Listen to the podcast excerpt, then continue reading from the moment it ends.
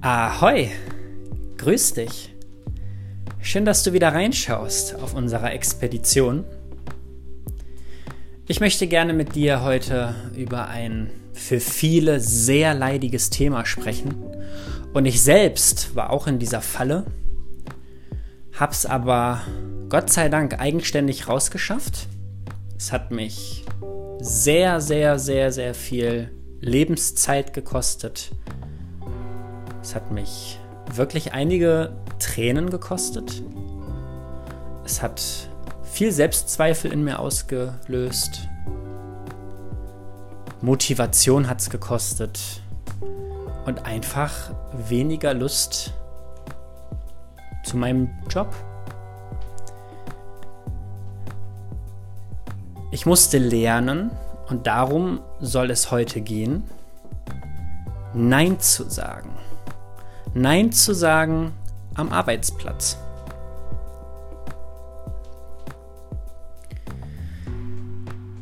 Ich will gar nicht darüber nachdenken, wie viel Energie, Erholung, ah, Motivation und ah, wie viel Zeit ich schon verplempert habe, weil ich nicht Nein sagen konnte. Das wird dir bestimmt genauso gehen. Das ist doch der Wahnsinn. Und dabei geht es gerade auch um unsere Lebenszeit, die wir nie wieder kriegen werden. Ich möchte dir gerne ein Beispiel oder von einem Beispiel erzählen von einer Freundin von mir, die in der Pflege arbeitet. Und später danach ein Auszug von meiner Geschichte dir mitteilen. Und ja, lass uns starten. Wie ich eben schon gesagt habe, eine Freundin von mir arbeitet in der Pflege. Und ja, ich sehe sie ganz gerne. Man kann sich wirklich wunderbar mit ihr unterhalten. Und grundsätzlich finde ich die Arbeit auch echt faszinierend. Ich habe da allerhöchsten Respekt vor, für der Arbeit, die sie tätigt, die sie tut, was sie da an Leidenschaft reinsteckt. Sie erzählt auch immer super begeistert, ah, das hat und die Wärme, die sie äh, äh, zurückerhält. Und die Leute lachen sie an, strahlen sie an. Sie hat so viel Freude daran. Aber das sagt sie immer mit einer ganz anderen Mimik im Gesicht. Und dann sage ich, was ist wirklich los? Ja, ich musste schon wieder aushelfen. Ich musste jetzt zwei Wochen Nachtschicht machen.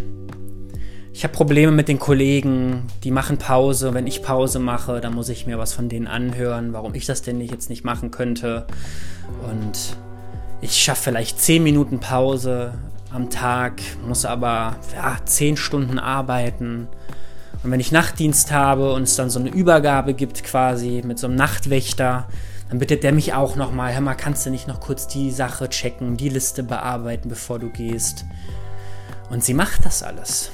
Sie macht das alles und sie sagt, es macht für sie einfach alles kaputt. Es zerstört ihr, es zerstört ihre Liebe zum Beruf. Das, da entsteht, da gibt es dort keine Balance zwischen der Liebe, die sie von den Pflegebedürftigen empfängt und der Liebe zum eigentlich, also die eigentliche Liebe zum Job und diesem ganzen zusätzlichen Ballast, der ja immer, immer mehr wird. Und dann habe ich sie gefragt, warum sie das mit sich machen lässt. Ich so, du hör mal, warum machst du das dann mit, wenn es dich so sehr stört? Also, ja, kündige, mach was anderes. Und vor, oder ja, red halt auch mit den Leuten. Geh zu deinem Chefin, geh zum, ich weiß nicht, wie die heißt, geh zu deiner äh, Oberschwester hin und bitte sie doch mal in einem Vier-Augen-Gespräch äh, mal klar, also red Klartext. Ja, es kann niemand hell sehen. Ja, also, weißt du, ich habe einfach Angst, dir irgendwie vor den Kopf zu stoßen. Und ich habe einfach auch Angst um meinen Job. Und das sind nur zwei von vielen Ängsten. Und ich denke, gerade dieses vor den Kopf stoßen ist eine der, ja, der, der häufigsten Ängsten, Ängste, wenn es ums Nein sagen geht. Ne? Auch bei Freunden oder in der Familie. Du hör mal, könntest du nicht das und das und das? Nee, sorry, kann ich nicht. Uh. Ja, ich kann's nicht. Vielleicht an einem anderen Tag. Aber lass uns verhandeln auch ein bisschen vielleicht. Ja, Kompromisse schließen. Und wenn es nicht aufgeht, wenn es absolut nicht mit mir selbst vereinbar ist, wenn ich absolut energietechnisch das nicht kann, aber meinen eigentlichen Soll schon erfülle, dann kann ich ja auch mit einem guten Gewissen sagen, bis hierhin und nicht weiter. Das ist nicht mein Aufgabenbereich, das ist nicht mein Problem. Denn du musst auch für dich sorgen. Du kannst nicht all deine Lebensenergie für andere investieren und investieren und investieren, dann machst du es nicht lang. Ja? Wie viele Leute kennt man im Umkreis, im Umfeld, die ja Burnout haben? Ja. Und äh, ich würde behaupten, dass mein ehemaliger Chef mit Sicherheit auch Burnout äh, hatte, wobei er aber diesen Druck auf sich selber zugelassen hat. Und ich habe den Druck bei mir auch zugelassen. Viel zu lang. Fast anderthalb Jahre. Wobei ich da auch schon abgebaut habe. Sei es psychisch, aber auch ja arbeitstechnisch. Ich, es war quasi, mh, mm, es hatte sich so eine Balance gebildet. Ich hatte 2016 einen Job angenommen als Fitnessmanager und war in dem Bereich vollkommen neu, vollkommen neu am Start. Noch nie zuvor so etwas äh, tun müssen. Akquise, ähm, Personal Trainings verkaufen direkt und nicht, dass jemand diese schon gebucht hatte und dann konnte ich einfach mit dem arbeiten direkt. Nein, ich musste mich da persönlich drum kümmern. Ich musste Pläne schreiben für die Mitarbeiter, äh, Bewertungen äh, für die Mitarbeiter anfertigen, Listen führen, über Kursprogramme und, und, und, und, und. Und ich fing dort an und eine der ersten Handlungen, die ich tat, und das war auch eine der schlimmsten, die ich überhaupt machen konnte. Und vielleicht erwische ich dich jetzt dabei und du denkst dir, scheiße, habe ich auch gemacht. Zur Beruhigung, man kann es ändern, ja.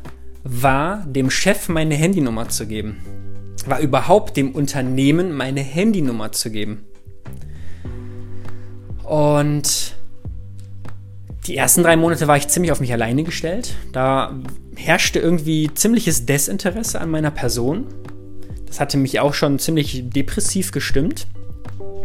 Da ich mich aber dann doch dafür so sehr begeistern konnte und immer mehr in diesen Beruf mich hinein lebte, kamen so quasi ab dem vierten, fünften Monat ziemlich gute Erfolge, schnelle Erfolge. Und ich merkte aber auch mit den Erfolgen, dass der Arbeitgeber immer hungriger wurde.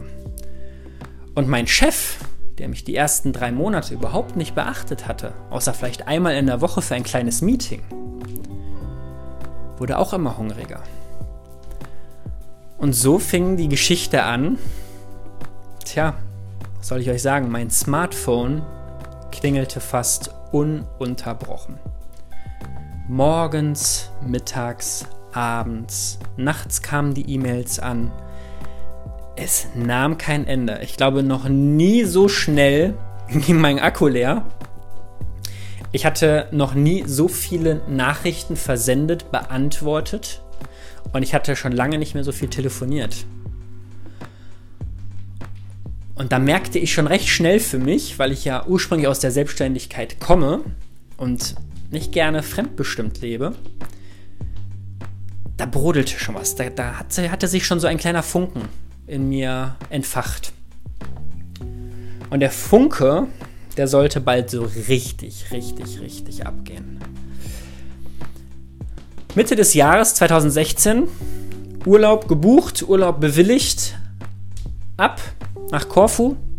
Sehr, sehr, sehr, sehr schöne griechische Insel. Top.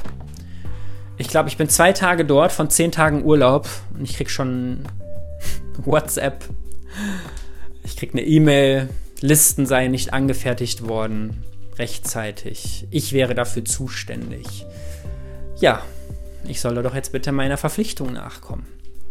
Und ich dachte mir so, es ist nichts, was er nicht vor Ort selber lösen könnte.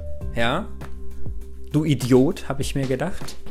Aber ich, Idiot, bin drauf eingegangen und habe gehorcht. Ich habe gesagt, ja komm, gut, machst du. Danach hast du ja deine Ruhe. Tja, ein Tag oder ein halber Tag Urlaub verloren. Den krieg ich nicht mehr wieder. Dieser halbe Tag Korfu, der findet nicht statt. Stattdessen sitzt du irgendwo im Hostel in der Lobby mit WLAN und schreibst und füllst Listen aus und schickst die hin. Ist das Urlaub? Im Endeffekt habe ich mich selbst bestraft. Wichtig, ganz, ganz wichtig. Und das habe ich für mich gemerkt und da habe ich wirklich, ja, die Eier gepackt, ja, oder bei den Damen die Eierstöcke, lasst es mich so ausdrücken. Man muss einmal den Mut haben, seinen Mund aufzumachen. Und das setzt eine unheimliche Energie frei. Man geht zittrig ins Büro rein, aber kommst raus, stolz wie Oscar. Und ähm, ich kam zurück, hatte die letzten Tage sehr, sehr schön genießen können und äh, klopfe. Ich so, du hör mal, können wir mal kurz sprechen? Er so, ja klar, was ist denn? Total wieder unter Strom. Ja, ich habe aber nicht viel Zeit, ne? Ich so, ich möchte trotzdem mal. Gib mir die Zeit. Ganz viel am Stottern war ich. Lass uns mal kurz reden. Ich so, du hör mal, den Urlaub hatte ich bewilligt. Den Urlaub hatte ich ein halbes Jahr oder fast ein halbes Jahr vorher beantragt. Dann hast du abgezeichnet. Es ist ein Urlaub. Du möchtest, dass ich hier viel, viel Geld einnehme. Du möchtest hier, dass meine Kunden Qualität erhalten. Du möchtest, dass ich hier noch bleibe, weil daran verdienst du auch gut. Du kannst mich nicht in meinem Urlaub bitten, meiner Arbeit nachzukommen. Das ist nicht vereinbar. Das geht einfach nicht. Ich so, das war einfach zu viel. Ich meine, ich bin zehn Tage weg. Was sind schon zehn Tage auf ein Jahr gerechnet? Die hättest du jetzt auch noch warten können oder hättest die Liste selber anstellen, äh, anfertigen können oder hättest einfach den Azubi fragen können. Du hör mal, ich äh, gebe dir ein bisschen mehr Verantwortung. Probier doch mal was aus. Mach mal die Liste von deinem Chef. Mach die mal vom Kai. Schauen wir mal, wie das klappt. Super. Stattdessen schreibst du mir, rufst du mich an, schickst mir WhatsApp-Nachrichten und sagst, mach das. Und das auch noch in einem Ton. Leute, der war baff. Der war ziemlich sensibel, hat recht schnell ja, reflektiert, hat gesagt, sorry, hast vollkommen recht. War vielleicht ein bisschen mit zu viel Schmackes. Es tut mir leid, es kommt nicht nochmal vor im Urlaub. War nicht meine Absicht. Und ich bin aus dem Büro rausgegangen und dachte mir, wow, Kai, warum hast du das nicht schon vorher gemacht? Warum hast du Idiot das nicht schon vorher gemacht? Gut, Privat wurden die Nachrichten nicht weniger. Auf der Arbeit wurden die Anrufe, E-Mails, Nachrichten nicht weniger. Und es kam zum Jahresende und eine Übernahme gab es des Geschäftes.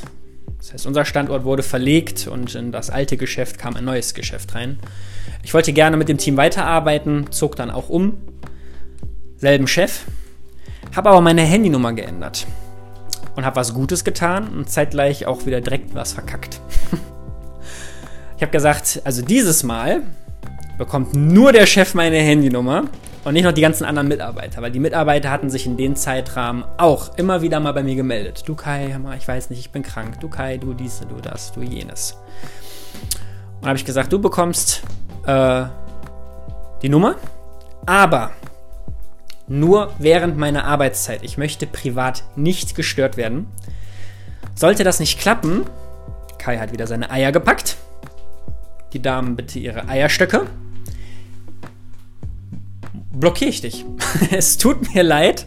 Ja, ich weiß noch, ey, innerlich, ich habe geschwitzt. Ich so, aber es geht nicht. Es macht mich einfach fertig. Ja, dieses, du kannst das gerne für dich machen, so. Für mich geht das so nicht. Ja, er hat das geschluckt, hat gesagt, gut, verstehe ich, hast vollkommen recht. Ich hatte immer wieder nur den einen oder anderen Anruf auf Arbeit, die eine oder andere E-Mail, mal ab und zu eine WhatsApp. Das ja, fand am wenigsten statt. Und es hat geklappt. Einmal und allein schon der zweite Schritt dann zu sagen, wirklich, du hör mal, ich blockiere dich. Oder was auch eine Alternative wäre, ist zu sagen, gib mir ein Firmenhandy, vertraglich festgeregelt, bezahlt, bis da und da habe ich eine Bereitschaft, mache ich das. Oder auch nicht. Ja, aber Kommunikation.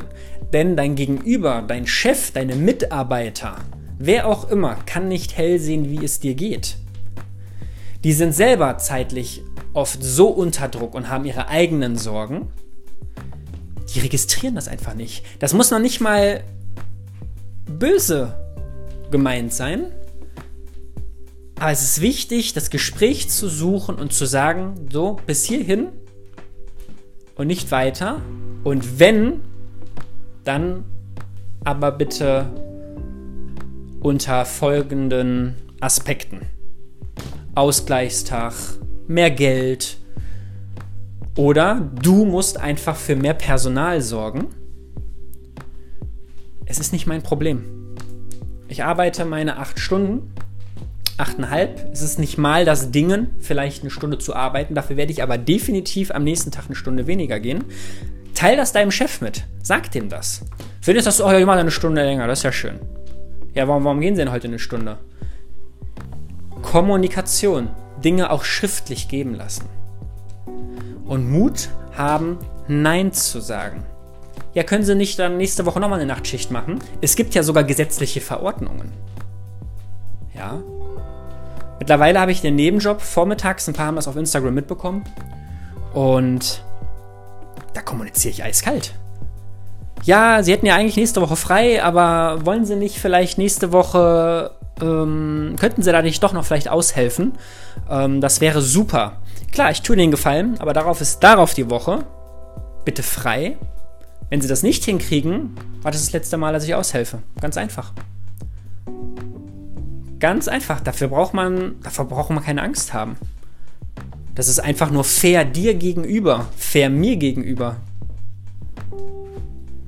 Ja, äh, hätten sie da nicht noch vielleicht die zwei Stunden länger arbeiten können, dann hätten wir das auch noch fertig bekommen. Nein. Ich brauche weder zwei Stunden mehr Ausgleichszeit, ich brauche weder, äh, die ich dann irgendwann mal in dem Jahr bekomme, ich brauche weder die zwei Stunden überbezahlt. Ich bin mit dem, was ich dort am Nebenjob verdiene, bin ich zufrieden. Es ist eben nur ein Nebenjob für mich. Und von daher mache ich bisher noch nicht weiter. Es ist nicht mein Problem. Und man darf auch nicht das als selbstverständlich sehen, dass sie denken, dass ich dann, nur weil das noch nicht abgeschlossen ist, das auch fertig mache. Dann wartet das entweder bis morgen oder jemand anders macht's. Und das hat auch nichts mit unkollegialem Denken zu tun. Aber das beste Beispiel ist das mit der Pflege. Wir haben ins Medial alle mitbekommen. Hier noch ein Überstündchen, da noch ein Überstündchen, hier noch ein Überstündchen. Es macht kaputt. Es wird dich kaputt machen. Egal, was du machst. Und das lässt sich natürlich, abschließend gesagt, auf den kompletten Alltag übertragen. Nein sagen. Zu sich selbst auch Nein sagen, als auch zu anderen. Ja, im familiären, privaten Umfeld, in der Beziehung, beim Einkauf. Nein sagen. Ja. Ich mache zum Beispiel das möchte ich noch, also das haue ich jetzt noch kurz raus. Wenn diese Stände da sind in, in den Straßen, ja, wo die Leute auf Vertragsjagd sind, die kennt ihr, ne? Das sind immer diese Momente, das ist super unangenehm, oder?